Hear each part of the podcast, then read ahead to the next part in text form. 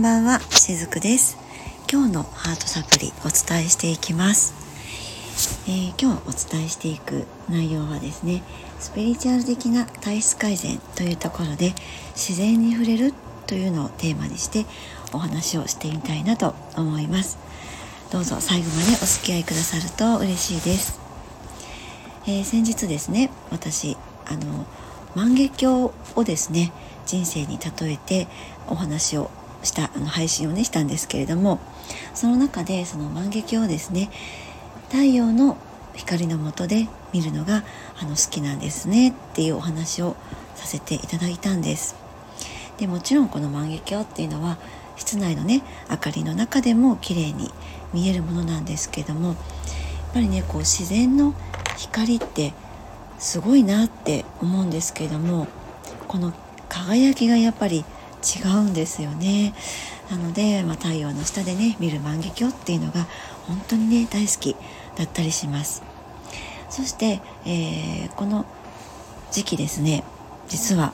まあ、そうは言ってもなかなかこう太陽の光を体全身で、えー、受け取れるっていう、まあ、時間がですね実は私自身少なかったりするんですね。まあ、それはあのなぜかと言いますとやっぱり冬っていうのはあの物理的にね日照時間が、えー、地域によっても多少は違うと思うんですけれども少なくなる時期ですよね。で私の場合あの職場に行くのにですねもう7時過ぎには自宅を出るので、えー、まあちょっとこう朝の散歩にね出れる時間っていうのがまあ遅くてもね6時半ぐらいまでには出ないと朝の散歩っていうのができない感じなんですね。あまあ、これは年中そうなんですけどもそうなるとまだ私の住んでいるこの福岡っていうのは6時半冬はねまだ暗いんですあの真っ暗ではないんですけどもねまだ暗くて気温が低いのであの犬の散歩をねするっていうのはちょっとね、えー、はばかれたりするんですねでそうなると、まあ、あの仕事職場にね着く頃にはもちろん日は上がっていて太陽がたくさん出ているわけなんですけどもそのまま職場の方に入っていくのでなかなかゆっくりとね体全身でその太陽の方に、え自分のこう意識を向けてエネルギーを向けてっていう時間がね取れない方が多かったりします。でもお休みの日には必ず太陽がしっかりと上がってくれた。そして気温も少し上がってそのねワンコの方も散歩がしやすい、えー、気候になったところで散歩に出るようにしてるんですね。でそうするとねやっぱり違うんですね。もうこれは体感的なところになるんですけども本当にあの自然って素晴らしいなと思っていてやっぱりね先ほど言いましたようにその社会的な生活とかなかなかこう周囲に自然がないような中で暮らしをしているとどうしても何かしら働くだけの毎日のようになってしまうこともあるかなと思うんです。でもちろんそれによって経済が豊かになって私たちが日常が送っていきやすいように便利になっていくっていうのはとってもねいいことだとは思うんですけれどもそういったこう機械的な毎日だけだと自分が人間であるっていうことをね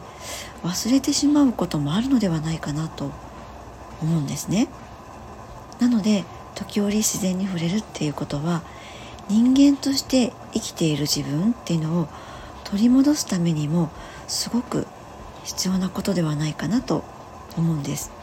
で先日お休みの日にもう体全身でこの太陽の光を浴びた時にそれをまた改めて感じることができたんですね。あの海や川とかね、えー、山とか森とかまあそういったのがごく身近にない方もいらっしゃると思うんですね。私の場合はありがたいことにちょっと散歩に出れば川もあって、えー、海もあって山に囲まれてってねそういったところをお散歩できたりするので本当にね、あの、ありがたいなと思うんですけども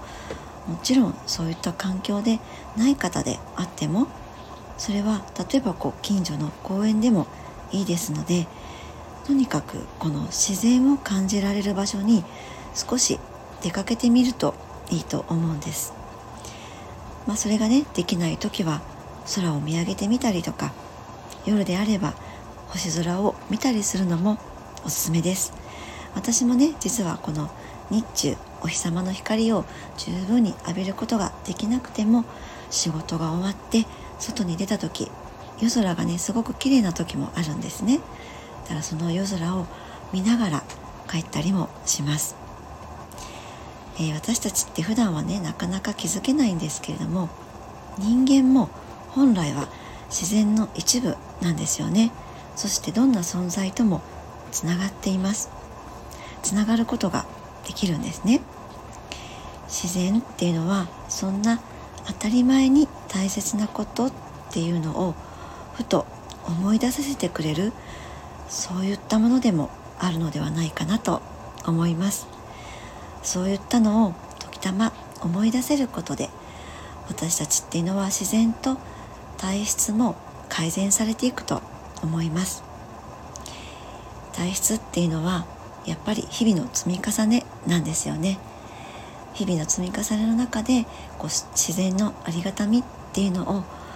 忘れてしまう時があったとしてもどこかのタイミングでふっと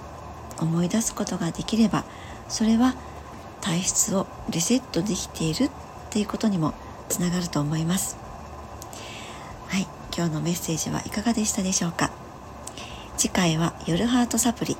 日曜日の夜22時にお届けします。今日も最後までお付き合いくださりありがとうございました。しずくでした。